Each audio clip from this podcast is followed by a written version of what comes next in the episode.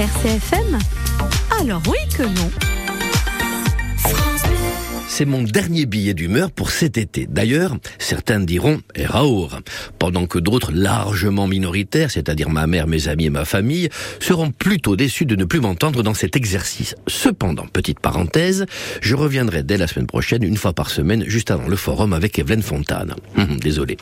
Pour fêter la fin de cette séquence professionnelle, je vous invite à un barbecue géant. Symbole de virilité, diront certaines. En ce moment, il ne fait pas bon aimer une entrecôte cuite au barbecue. Un des débats, hélas, qui anime les plateaux de télé depuis bientôt une semaine. Il faut tellement créer du buzz pour les chaînes info qu'un sujet aussi secondaire devient numéro un sur les réseaux sociaux. Les personnes logiques diront que je n'échappe pas non plus à ce tourbillon. Cliver il faut cliver pour cliquer. Ça fait peur pour le niveau des échanges. Bon, revenons à notre barbecue, comme disent les amateurs.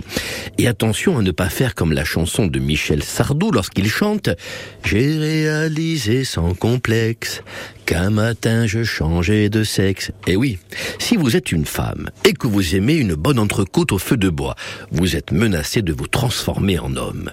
Et si on utilise une plancha, on devient transgenre? Attention, une femme qui aime un figadillo à la cheminée, il risque de lui pousser un troisième pied.